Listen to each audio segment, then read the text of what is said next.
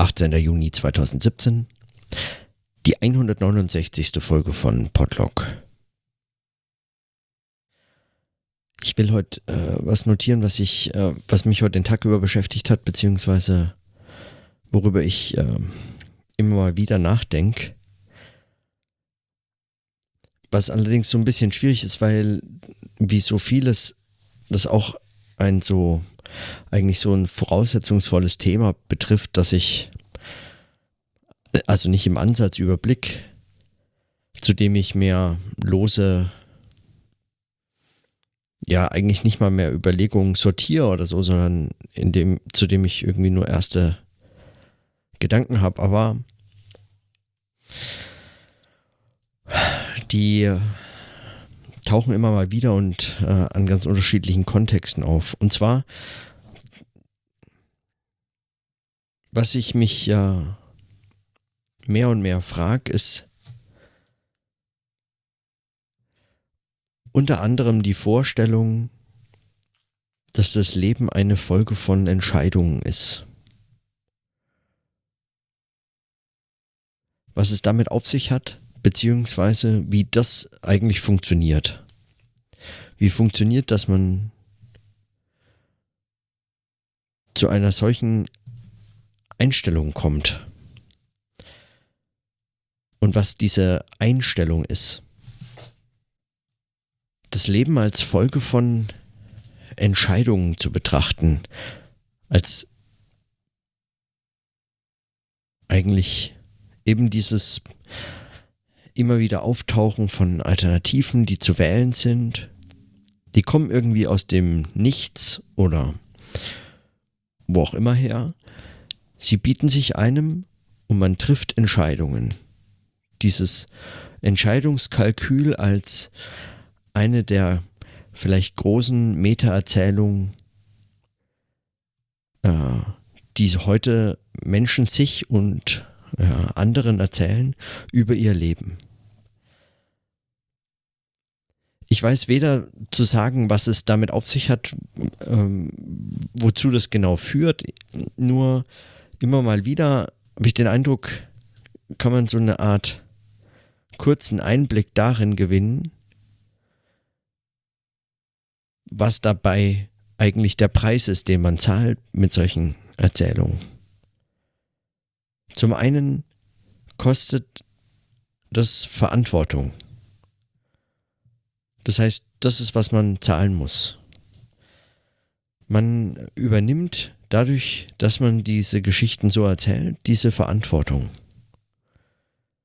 Und es ist zunächst überhaupt nicht klar, was es genau bedeutet. Also weder ist genau klar, was diese Entscheidungen bedeuten sollen, man ist sich nicht mal genau sicher, wie man sie eigentlich trifft, weil an dieser Entscheidung ist letztlich nichts weiter als eine retrospektive Beobachtung dessen, was man immer schon längst entschieden hat, als Entscheidung zu beobachten.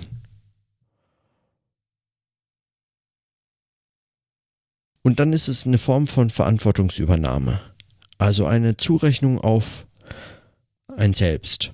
Das kann auch jemand anderes sein. Also man kann ja auch jemand anderes Geschichte als Entscheidungsabfolge beschreiben. Woher die Alternativen kamen für die oder gegen die man sich entschieden hat und wohin es führt, wie aus diesen Entscheidungen neue entstehen und so weiter, das bleibt meistens relativ im Dunkeln. Wie man als Einzelner für, für Entscheidungen verantwortlich sein soll, bleibt ebenso völlig im Dunkeln.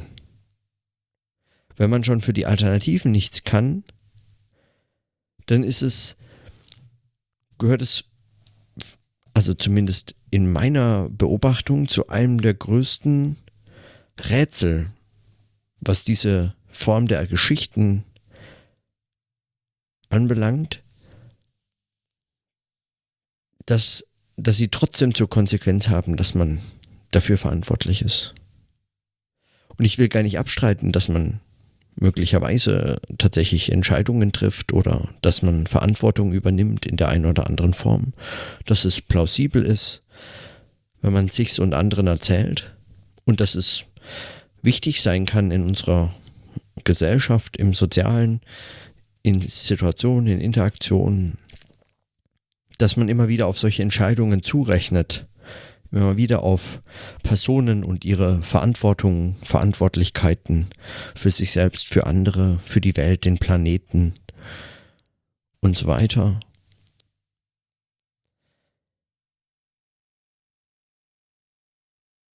Aber wie es dazu kommt, dass Alternativen auftauchen, wie sie erzeugt werden, wie sie ausgewählt werden, wie sie verabschiedet werden, wie hinterher die Darstellung dieser Alternativen sich sofort verändert in dem Moment, in dem man sie entschieden hat.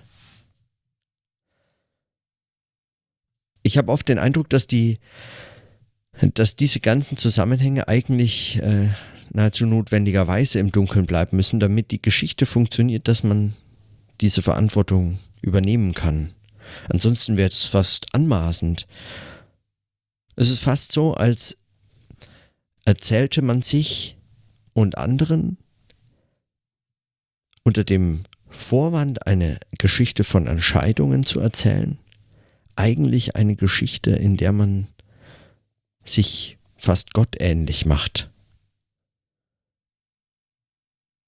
Ohne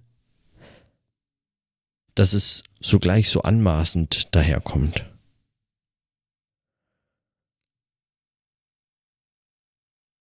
Aber es impliziert ja immer, dass man so den, das alles zu seiner Verfügung hat, in der man dann wild entscheidet. Die Entscheidungen setzen voraus, dass man frei ist zu entscheiden. Und setzen damit eigentlich etwas voraus, was ebenfalls zum einen als eines der größten Probleme vielleicht der Menschen, nicht nur philosophisch, sondern auch ganz praktisch äh, gelten kann, nämlich die Frage nach der Freiheit. Wie frei sind wir?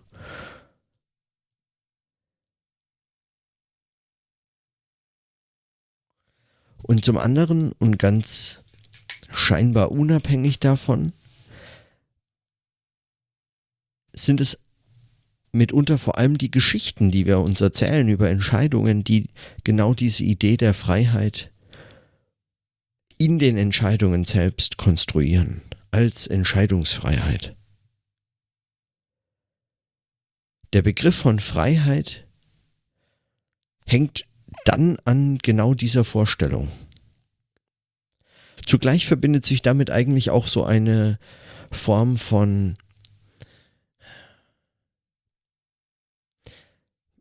mindestens Form von Individualisierung, die nicht notwendig die einzige sein muss.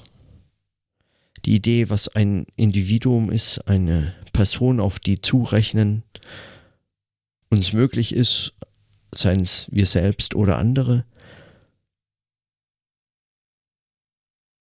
diese Subjekte sind dann Entscheidungssubjekte. Und sie teilen Welten ein in Alternativen, die ergriffen und Alternativen, die fallen gelassen werden. Und damit verbindet sich dann auch eine Geschichte, die wir als Biografie uns vorstellen,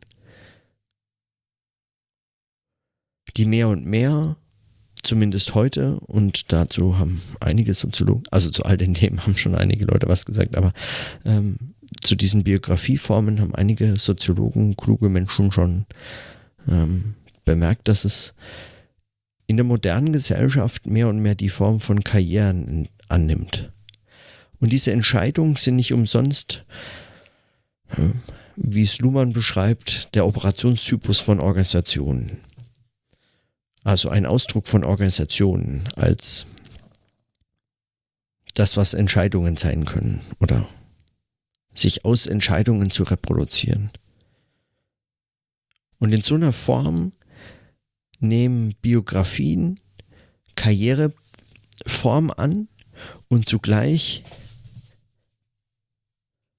werden sie organisiert, also Biografieerzählungen werden organisiert. Die Welt ist organisiert.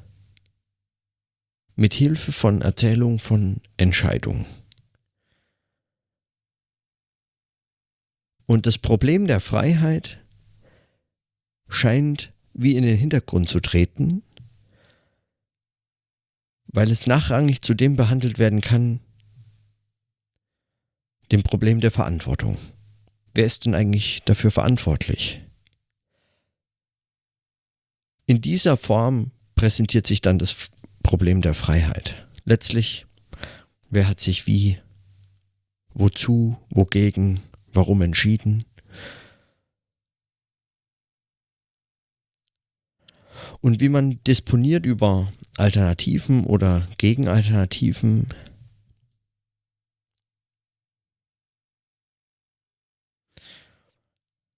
Es bleibt dabei meist im Unklaren.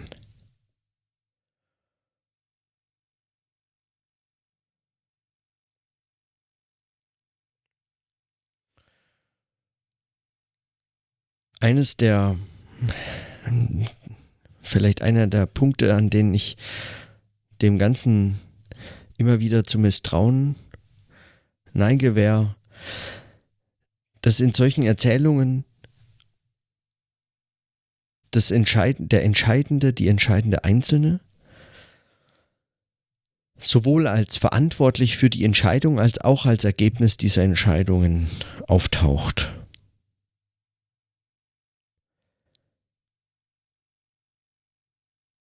Und es sind dann gar nicht mehr einfach nur in der Zeit zu entfaltende Prozesse oder Widersprüchlichkeiten, die dann irgendwie so, naja, mit Zeit sich entwickeln in der Zeit verstanden werden können. Und deshalb als Erzählung, als Erklärung und so weiter funktionieren können, dem misstraue ich, äh, sondern es sind eher so Art Schlaufen der Erklärung, die andere Fragen ausschließen. Ich weiß gar nicht genau welche alle, aber also einige aber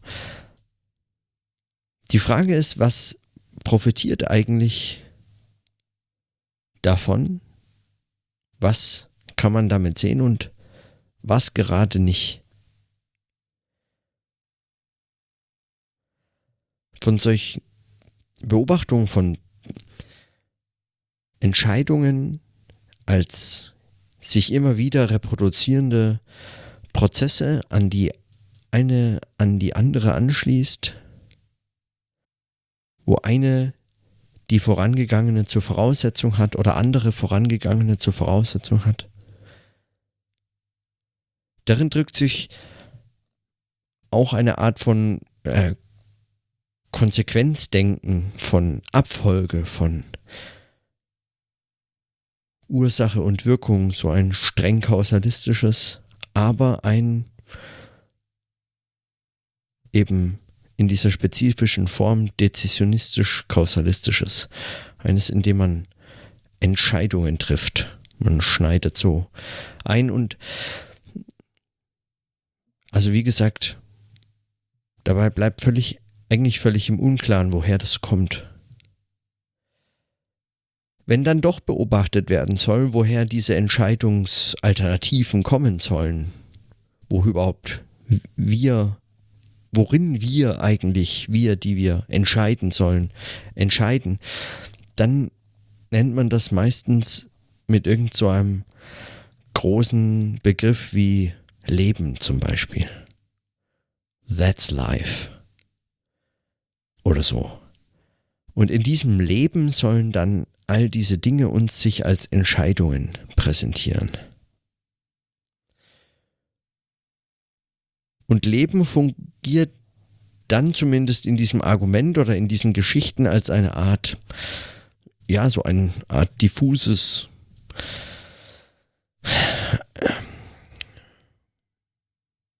so ein diffuses, nebulöses, waberndes, keine Ahnung was, in dem dann sich die Frage nach dem, woher eigentlich die Alternativen kommen, wohin sie wieder verschwinden und worin wir eigentlich diese Entscheidungen zu was eigentlich treffen, was es ist, das hier diese Form von Biografie, Karriere und Entscheidungsgeschichten annimmt. In, in diesem Leben erübrigen sich diese Fragen, die verschwinden in dieses, in diesen, in diesen diffusen Begriff. Und dann bleiben uns nur Entscheidungen, für die wir die Verantwortung übernehmen. Und es hat schon fast so kalvinistische Züge,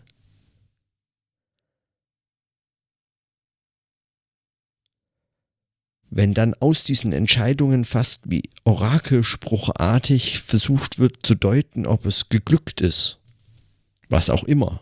Ist nämlich meistens unklar, woran man erkennt, dass eine Entscheidung eigentlich gut war und woran man erkennt, dass sie schlecht war. Diese bewertenden Einheiten der Entscheidungen selber, für die man Verantwortung übernimmt, die lassen dann ein ganzes Spiel, eine ganze Explosion von Bewertungs-, Deutungs-, Interpretationsmöglichkeiten zu,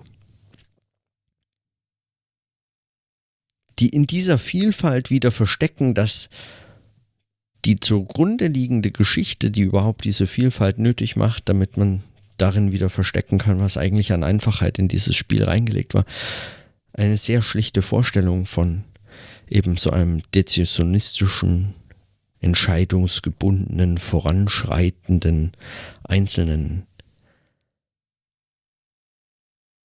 Einen einzelnen Menschen, der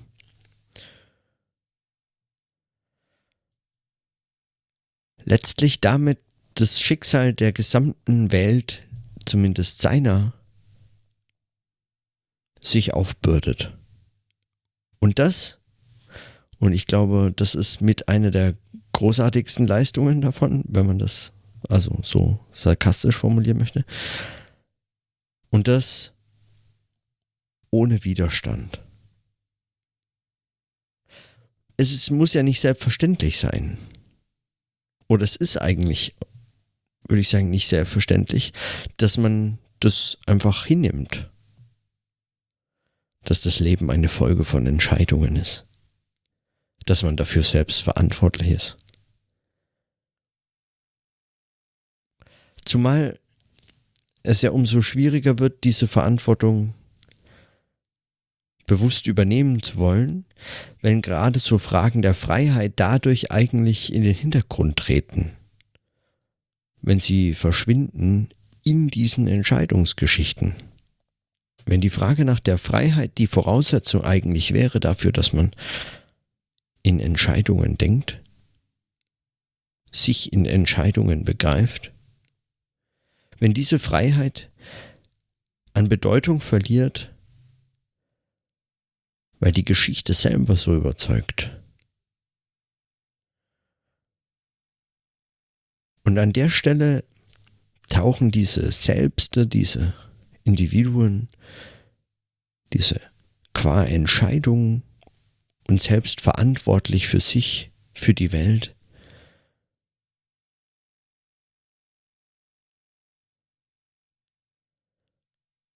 mehr und mehr eigentlich als so eine Form ideologischer Konstrukte auf.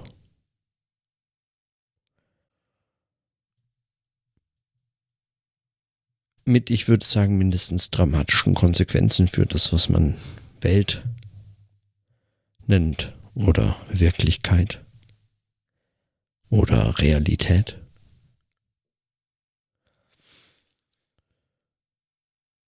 Weil wer ist dafür verantwortlich? Der Einzelne ja sicherlich nicht mehr. Er entscheidet ja über seine Entscheidung.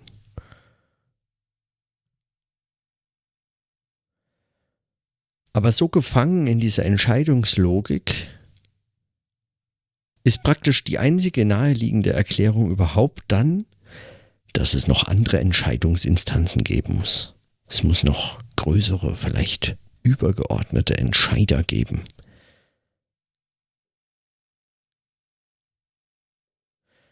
Und aus diesen Geschichten entstehen